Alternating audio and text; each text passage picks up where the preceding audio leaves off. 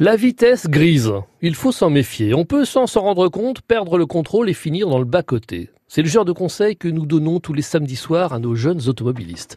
Mais aujourd'hui, c'est aux grands patrons et à leurs futurologues qu'on a envie d'adresser ce conseil paternaliste. Pas grave s'ils lèvent les yeux au ciel. Gare à l'excès de vitesse, gare à l'excès de progrès. C'est le projet de Pepsi Cola qui fait réagir.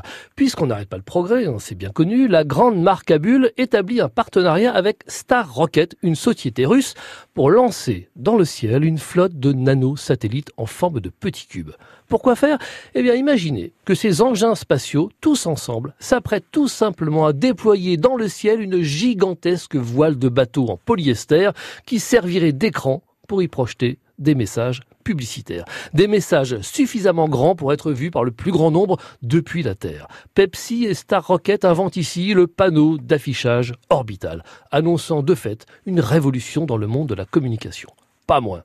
Comprenez que ces voiles réfléchiront la lumière du soleil vers la Terre au crépuscule du matin ou du soir. Le ciel deviendrait ainsi un espace publicitaire comme un autre, néanmoins nouveau et à conquérir. Cette information ne laisse personne indifférent. Les réactions sont nombreuses, on rit ou on pleure. S'il te plaît, Pepsi Cola, s'il te plaît, Star Rocket, épargne-nous le ciel. Nous, ici-bas, on a encore besoin de rêver, on a encore besoin, avec nos yeux, de scruter les cieux immaculés.